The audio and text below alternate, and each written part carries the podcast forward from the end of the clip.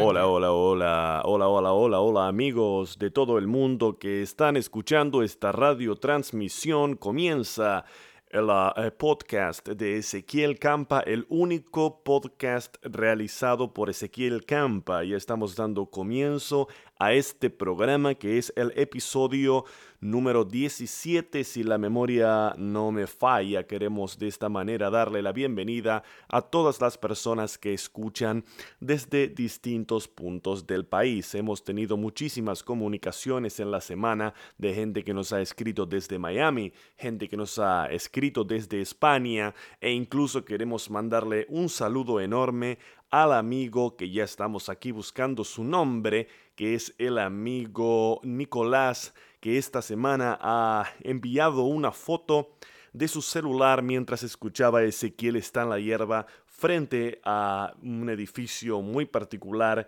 en la ciudad de Perth, en Australia. Le queremos mandar un saludo muy fuerte al amigo Nicolás. Como les decía recién, ay, casi me muero. Este es el episodio número 17 de Ezequiel está en la hierba. ¿Cómo les va a todos? Tengo la costumbre de decirle buenas noches, buenas tardes y todo eso pero ustedes lo escuchan en cualquier momento esto, así que no tiene ningún sentido.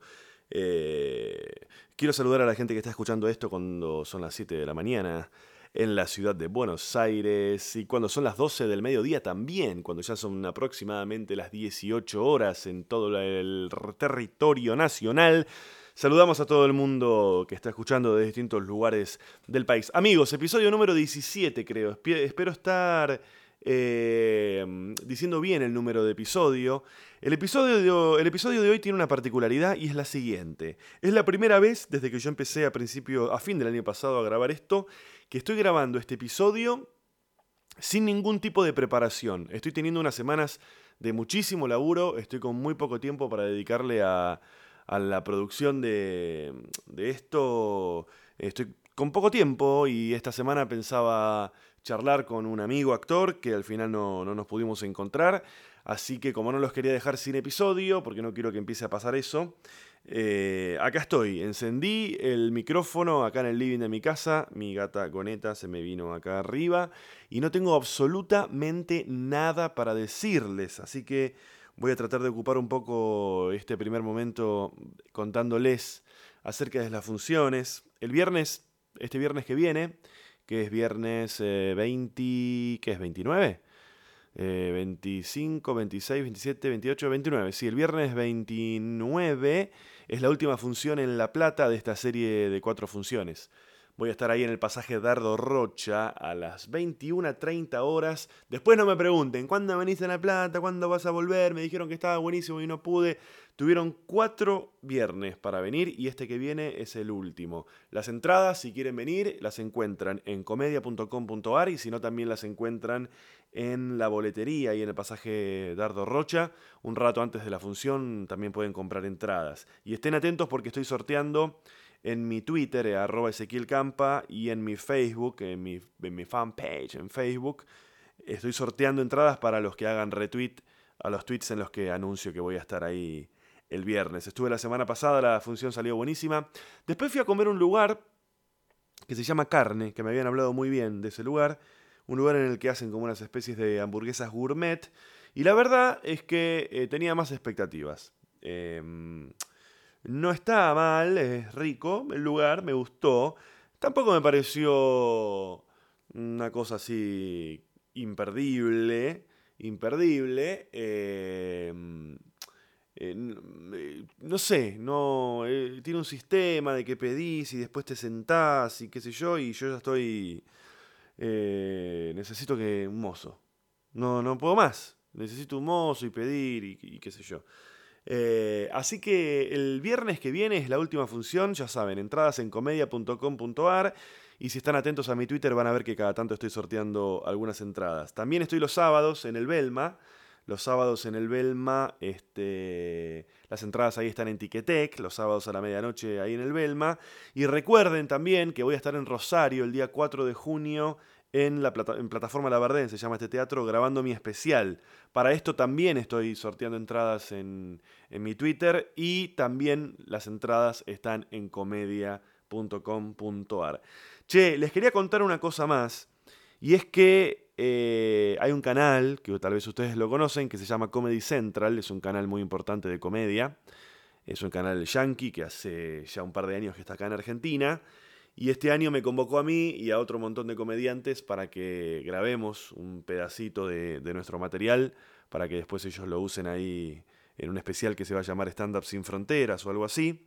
Y les quiero comentar que van a poder eh, presenciar la grabación y esto va a ser, ya les espero, a ver, les paso la, la información. Esto va a ser en la sala Siranush, que es una sala ahí en Palermo sobre la calle Armenia en la que yo estuve un par de años ahí haciendo stand-up, ahí se va a grabar esta cuestión y estoy buscando porque tienen un, hay un mail al que tienen que escribir para... Mm, tienen que escribir al mail este que les voy a decir y ahí les van a avisar cómo tienen que hacer para venir el día de la grabación. A ver, el mail es convocatoria comedy, comedy con y, arroba gmail.com convocatoriacomedy.gmail.com y ahí les van a avisar y van a poder venir en, eh, la semana que viene, no la otra. Creo que es los primeros días de mayo ahí en, en, en Siranush. Che, ¿qué estás haciendo? No, es basura eso. ¡Ey!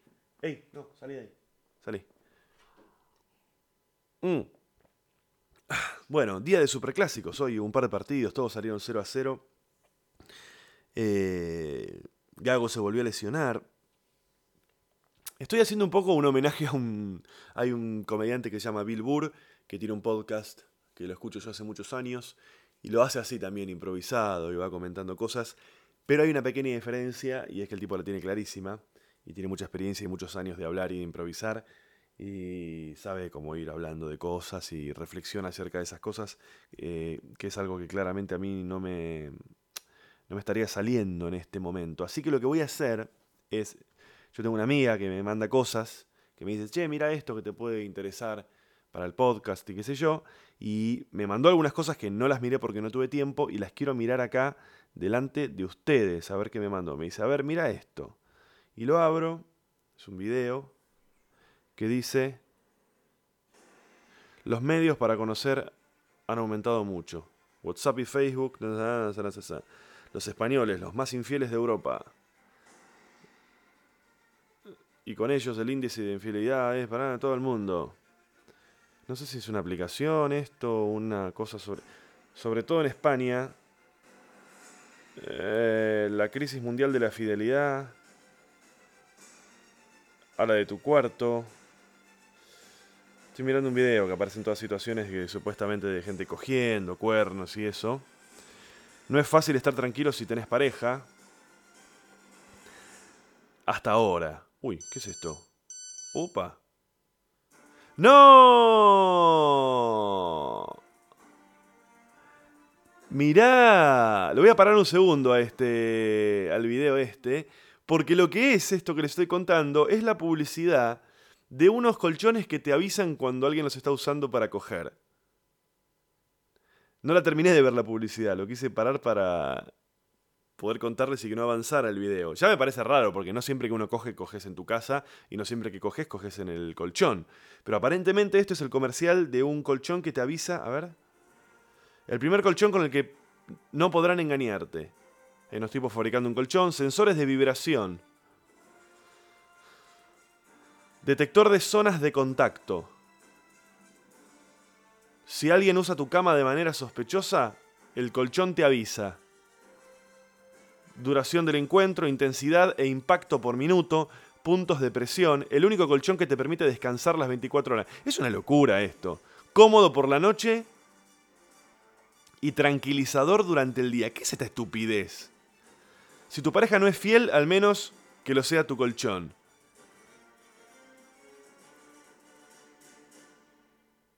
Esto es para que nadie te use el colchón. Pero es una pelotudez total. A ver, Voy a intentar a ver si me sale algún tipo de reflexión acerca de los cuernos y de esas cosas y, qué sé yo. Yo creo que estamos llegando a... eh, Nos estamos acercando a un precipicio, me refiero a la sociedad moderna, me parece que nos estamos acercando a un precipicio en el que nos vamos a caer en cualquier momento y tiene que ver para mí con el cambio del paradigma de cómo son las relaciones, de cómo están planteadas las relaciones. Eh, yo no, no sé, no, no soy un historiador del asunto este, pero me da la sensación de que se ha transformado en algo casi imposible la fidelidad. ¿No? Todo tipo de fidelidad, desde la fidelidad física hasta la, perdón, desde la infidelidad física hasta la infidelidad emocional. Entonces, me parece que estamos llegando a una encrucijada en la que muchos estamos pensando o están pensando si la opción es seguir viviendo en la hipocresía o blanquear nuevas formas de pareja, ¿no? Sin necesariamente describir cómo serían esas nuevas formas. Pero es muy difícil. Es muy difícil. El tema de la fidelidad. Es muy difícil. Eh, Yo conozco gente que lo logra. Pero más que nada conozco gente que no lo logra. Eh, ¿Y qué vamos a hacer con esto?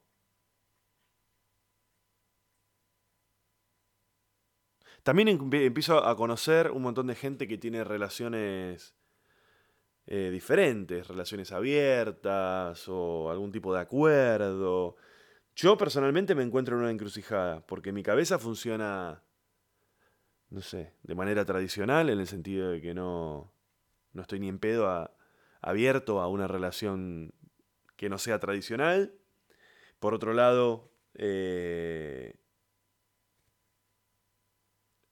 este, entiendo que es muy difícil la fidelidad. ¿Cómo lo vamos a resolver esto? No sé cómo lo vamos a resolver. No sé.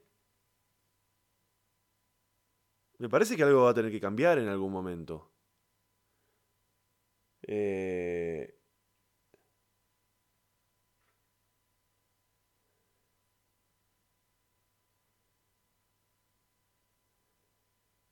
no sé.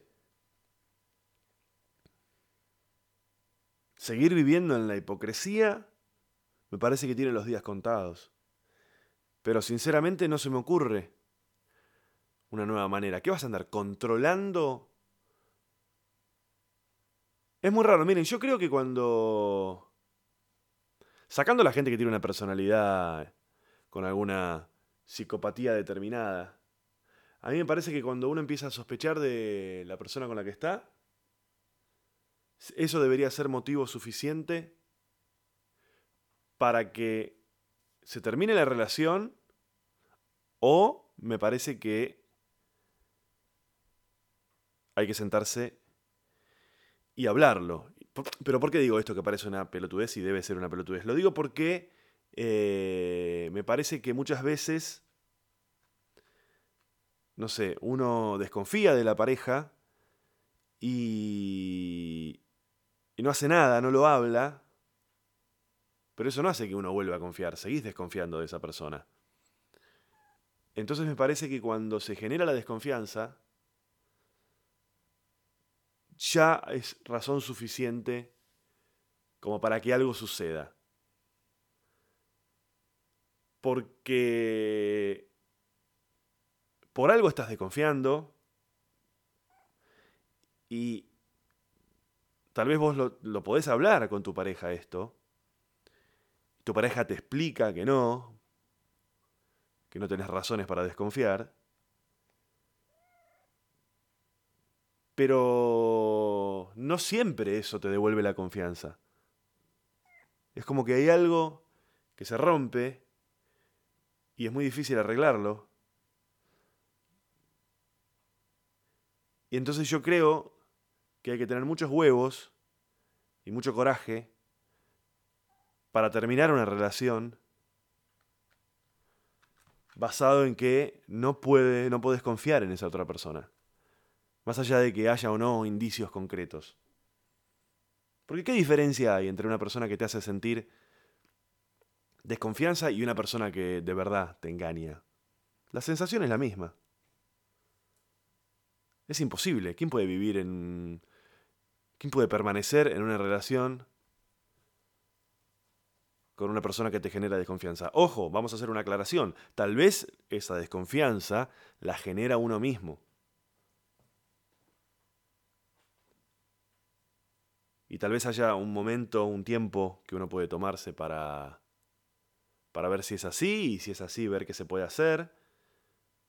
Y si no es así, bueno, sentarse, discutirlo, hablarlo con la otra persona, pero a la larga no tiene mucho futuro. No tiene mucho futuro una relación en la que no haya plena confianza.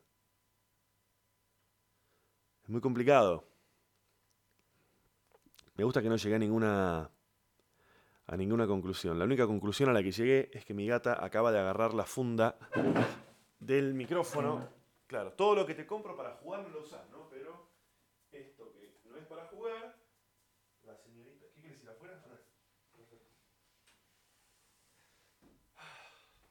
Bueno, vamos a ver el siguiente mail que me mandó mi amiga que no quiere que diga su nombre. Vamos a ver el siguiente mail, a ver de qué se trata. Ya, primer mail descartado, muy divertido pero descartado. Colchones que te avisan si están siendo usados.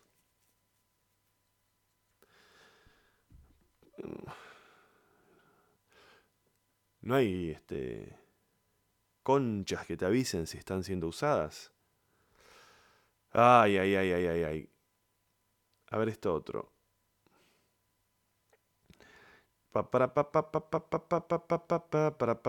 Ah, mira qué casualidad. Me manda algo que es de Perth, Australia, que es la ciudad desde la que Nicolás, yo les decía hace un rato que me había mandado una foto escuchando el podcast.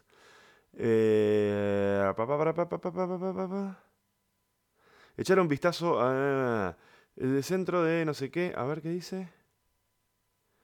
A ver. A ver, a ver, a ver qué dice. A ver, historias.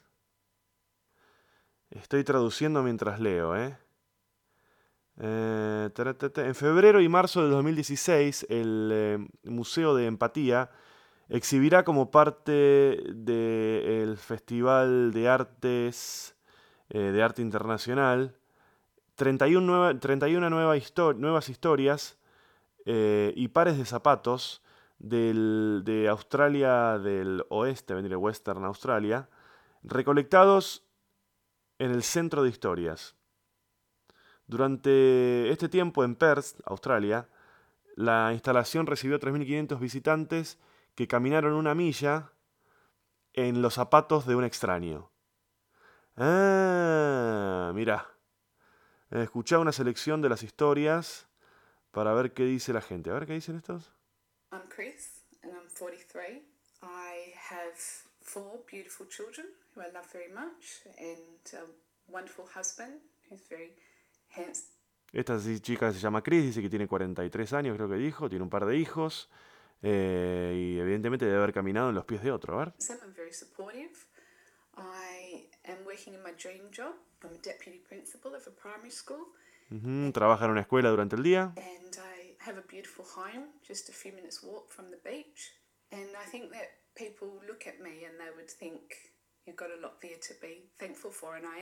no se entiende una merda como hablan estos australianos. ¿Qué dijo? A ver. Estoy muy agradecida. Mm. Take all of that stuff that I have and swap it. But I'd like to be able to take away the pain that my daughter has been experiencing for the last -huh. four or five years. -huh. My youngest daughter is Caitlin. When Caitlin was a little girl, mi hija más chica es Caitlin. Cuando Caitlin era pequeña. To have a bit of a joke and say we thought that we got it just right with this one. She was just delightful, happy, and when she went through puberty, we started noticing mm. she withdrew. It was hard to get her to talk to us. She got really cranky. Cuando la hija empezó en la pubertad, se empezó a poner tímida, era muy difícil comunicarse con ella. Caitlin had taken to wearing jumpers, and I thought it was a bit unusual. Empezó a usar jumpers. Bien. my older kids said, Mum, I think she's cutting her arms, but it was so far outside of anything that I would have believed to be true that I, I just couldn't believe that. And one day her phys ed teacher rang and she said, I have to tell you something. Today, Caitlin didn't have a jumper on and she's been cutting her arms. And I remember I was at work, it was the middle of the day, and I just cried. It was really hard. Dice que un día le llama, la llamaron y le dijeron que la hija se había sacado los jumpers y que se había cortado las mangas. A ver cómo dice, no entendí nada. hard. And I made an appointment for her with our GP, took her down, and the, the GP sort of spoke to me and then spoke to us together and spoke to Caitlin. And then he called me back in. She said, Yeah, um, Caitlin has depression.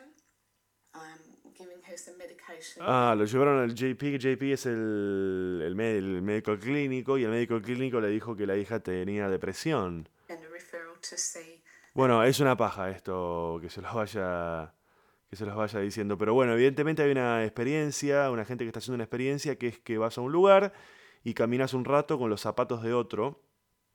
Este. Eh, para generar empatía, según lo que dice acá, en los últimos meses, eh, con un par de productores, eh, o sea, recolectaron 31 historias para, de esta manera, pintar un cuadro de lo que es la sociedad de esa zona de Australia. Alimentado por la filosofía del de pensador Roman Skran- Sznarik, un- bah, KRZ, y por la visión artística de Claire Patty y el productor Kit Ross from eh, el museo. eh, eh, tenemos el privilegio de explorar este asunto como parte de eh, la, la, la, la, la, la, la, y no sé qué, una instalación de unos zapatos y qué sé yo. Algunas de las historias fueron curadas con cuidado, han sido elegidas con una intención fuerte de evocar una reacción específica. Otras, la mayoría, eh, fueron dejadas eh, eh, dejadas al libre albedrío para que sean compartidas ah, por mucha gente, que se conecta en forma emocional en un proceso eh, muy reconfortante. Bueno, nada, una experiencia de ponerte los zapatos de otro, ponerte en el lugar de otro.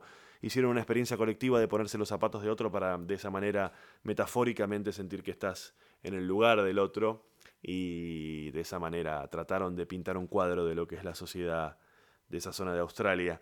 Es interesante esto, amigos. Estoy reflexionando pavadas hoy, como verán, así que estoy obligado a reflexionar acerca de ponerse en los zapatos de otro. ¿Qué puedo decir al respecto? Mm. Me voy a poner en los zapatos de mi gato, que está llorando y quiere entrar. Ahí vengo.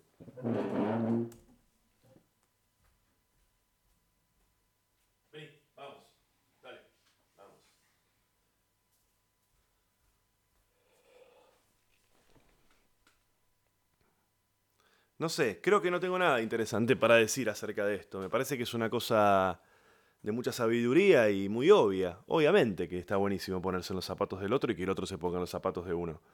Eh, me parece que es la mejor manera de construir cualquier tipo de relación de todo tipo, de pareja, de sociedad, de amistad, de negocios y demás. Eh, ponerse en los pies del otro. Es algo que a mí me llevó mucho tiempo eh, aprender, sobre todo con mis viejos, me llevó mucho tiempo, porque tal vez tenga que ver con la edad y el paso del tiempo, pero durante muchos años yo estuve muy enfrentado con mis viejos y bueno, nada, toda mi vida, todas mis angustias, mis frustraciones, todos mis temas, toda mi terapia, los 20 años que tengo de terapia encima, tenían que ver con hablar de mis viejos y por mis viejos y mis viejos, señalándolos a ellos como culpables de un montón de cosas. Y con el paso del tiempo uno va entendiendo a veces que justamente eso, poniéndote en los pies del otro, te das cuenta que uno no siempre elige qué tipo de padre quiere ser, sino que va aprendiendo a ser padre eh, junto con, con, con uno. Y, y me empecé a dar cuenta que más que culpables son, si se quiere, responsables, pero por otro lado también empieza a aparecer la sensación de que hicieron o que hacen lo que pueden, ¿no? Eh, pero hace falta mucho tiempo para eso. Y además creo que seguramente el día que yo sea padre, lo voy a entender más aún esto. Eh, cuando me dé cuenta que estoy haciendo las mismas cagadas que ellos u otras cagadas, em, seguramente me voy a dar cuenta que, como decía recién, hacen lo que pueden, ¿no? Hacen lo que puede la gente. No sé. Pero me llevó mucho tiempo, de verdad, porque los primeros años de terapia siempre son muy introspectivos y hablar de uno y demás. Y después cuando empiezan a pasar los años y, puedes y empezás a hablar de otras personas y empezás a asociar y a darte cuenta y qué sé yo, empezás a entender. ¿no? A mí una cosa que, me, que siempre recuerdo que me llamó mucho la atención. Mm. Hace muchísimos años, no sé, calculo yo 20 años, empezaron a se empezó a, popularizar el tema del mail, del email. Y, y mi viejo, que tiene familia en España, que yo no conozco, que nunca los había visto y demás, bueno, sí, tranquila, eh, empezó a tener como un contacto más fluido con esa familia. Contacto que antes de eso era un par de cartas por año, empezaron a hacer mails semanales, mensuales o, en algunos casos hasta diarios. Y de repente empezó a aparecer la posibilidad de mandar fotos en los mails. Entonces la familia de mi viejo, que les repito yo no la conocía, empezaron a mandar un montón de fotos de, allá de España. Y lo que me pasó a mí es que viendo esas fotos, empecé a entender cómo era la familia de mi viejo y en consecuencia cómo es mi viejo. ¿No? Y en el episodio, no, quiero dar detalles, pero bueno, eh, me sirvió, me sirvió ver el, tipo de fotos y las caras de esas personas que yo no, conocía y que todavía hoy no conozco, me sirvieron para entender un poco más de dónde viene eh, mi viejo. Eh, y después cuando hice el episodio, que ya lo hice hace como un mes o más, que se llama Mis viejos, que lo pueden buscar por ahí y encontrarlo, en el que también estuve hablando con mis viejos acerca de sus historias, eh, también fue una manera de ponerme en el lugar de ellos. Y ahí uno empieza a entender de dónde vienen las cosas. Uno no hace lo que hace siempre por una decisión de la cabeza. Uno hace las cosas a veces porque cree que esa es la manera y no conoce otra. Eh, y la, forma en la que uno hace las cosas eh, está teñida de todo eso, de cómo es uno, de cómo fue criado uno, de dónde viene uno, de dónde viene la familia de uno, con todos sus pros y sus contras, pero me parece que ponerse en el lugar del otro es una tarea muy importante, de la que a veces uno puede salir lastimado, pero me parece que hay que estar dispuesto a ponerse una y otra vez en el lugar del otro. Eh, porque también está bueno que el otro se ponga en el lugar de uno. Por lo general yo analizo cuando me peleo con alguien, con alguien cercano, por algo que yo le dije y demás. Cuando uno se pelea y dice cosas hirientes es porque está teniendo la capacidad de ponerse en el lugar del otro. Yo al ponerme en, el lugar del otro, yo sé cuál, o sea, rápidamente aparecen las flaquezas del otro, las debilidades, los puntos donde les puede llegar a doler algo. Entonces cuando uno se pone ahí en el lugar del otro, eh, y por ahí decís algo hiriente, ahí te das cuenta del poder que tiene ponerse en el lugar del otro. Y ese mismo poder, que en una discusión puede generar mucho dolor, en el contexto de algo que no sea una discusión, puede generar otro tipo de sensaciones. Bueno, a ver, siguiente mail. Es el último mail, ¿eh? Que me manda mi amiga. No sé por qué no me deja decir el nombre. Le encanta el podcast, lo escucha siempre, pero Nunca quiere que diga su nombre. Vamos a ver el tercero. Tercero. Ah, el tercero es más de lo mismo. Todos escuchamos la expresión ponerse en los zapatos del otro. Eh, ahora vamos a tener la posibilidad de hacerlo de forma literal en nombre del arte. Una instalación artística fue creada para explorar la naturaleza de la empatía, dejando que la gente camine en los zapatos de otra persona y escuchando las historias eh, que tienen para contar y conocerlos un poco más. El Museo de la Empatía eh, va a estar instalado en la Galería Now, en la península, en la, mm, Península Square, en la Plaza de la Península, en no sé qué, no sé qué, no sé qué, no sé qué. Eh, es un poco más de, mm, de lo mismo. Lo que me interesa es que hay un museo que se llama Museo de la Empatía, en el que se realizan todas este, experiencias eh, dedicadas a ver al mundo a través de los ojos del otro. Hay países, hay países en el que evidentemente están en otra historia, ¿no? ¿Cómo? En, otro en otra instancia, claramente están en otra instancia. Un museo dedicado a ver al mundo a través de los ojos del otro.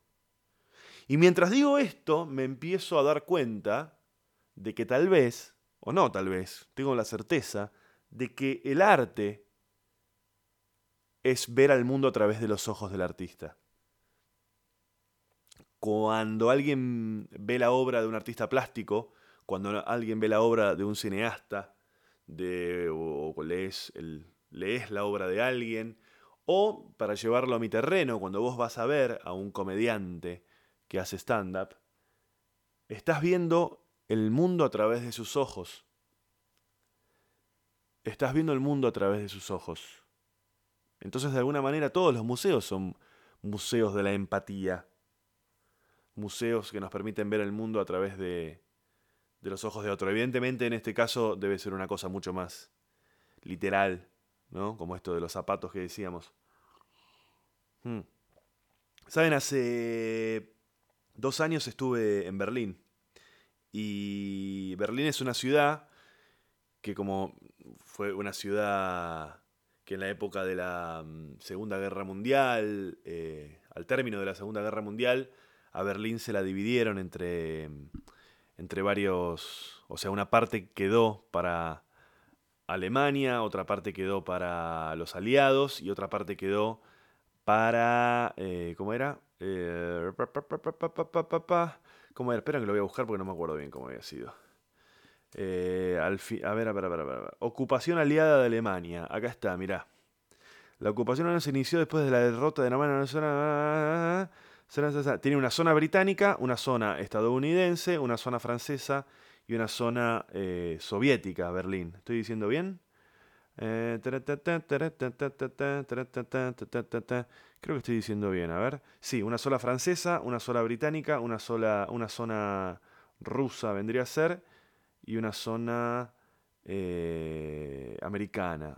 Americana, francesa, británica y, qué sé yo. Bueno, no sé, estoy diciendo cosas que estoy muy dormido, son las 2 de la mañana del domingo.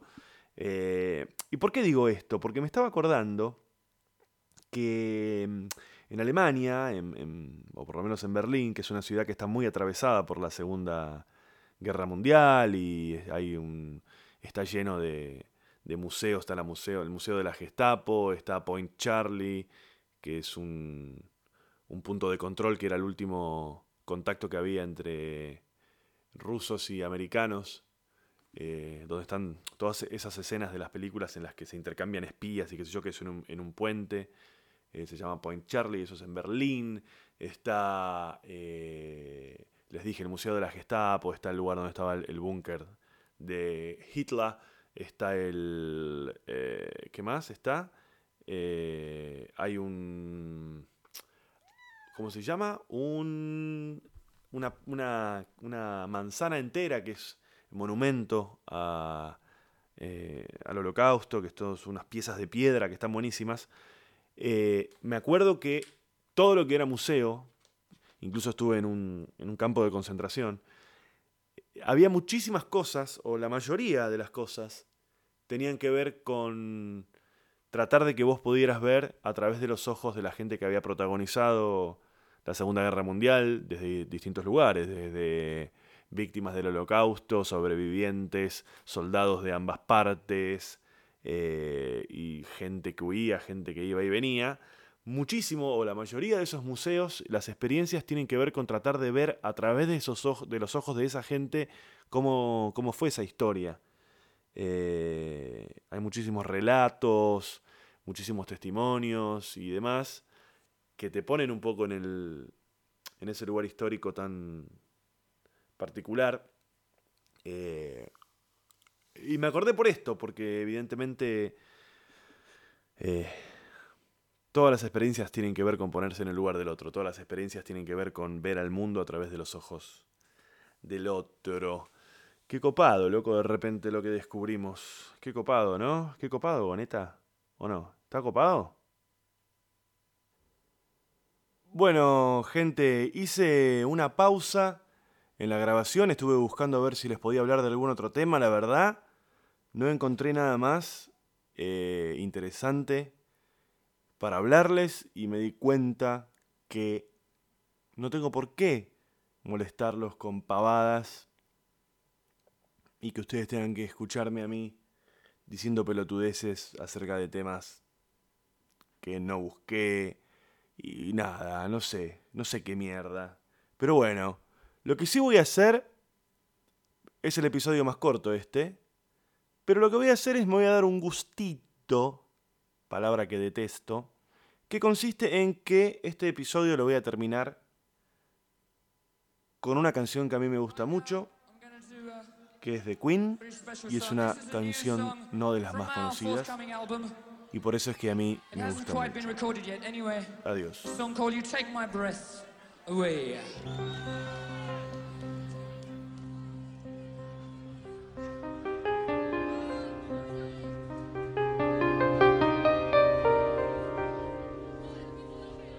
You gotta listen to this one. Look into my eyes and you see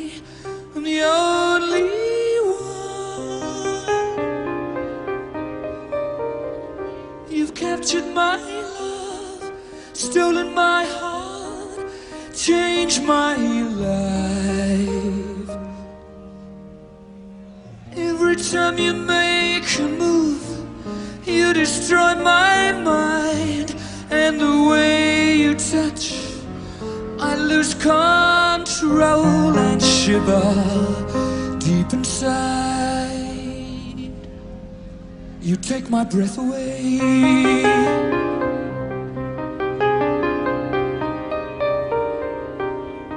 You can reduce me to tears with a single sigh.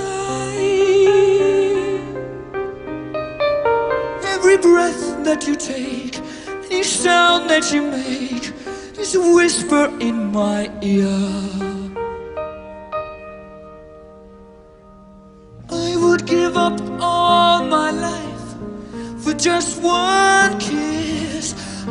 Surely die if you dismiss me from your love. You take my breath away.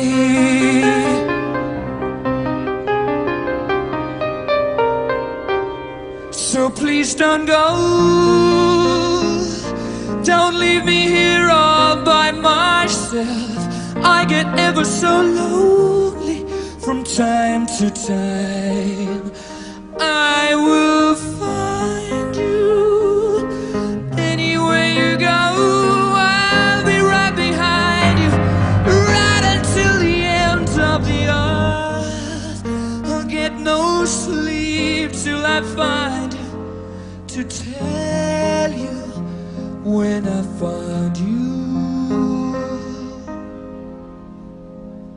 Love you.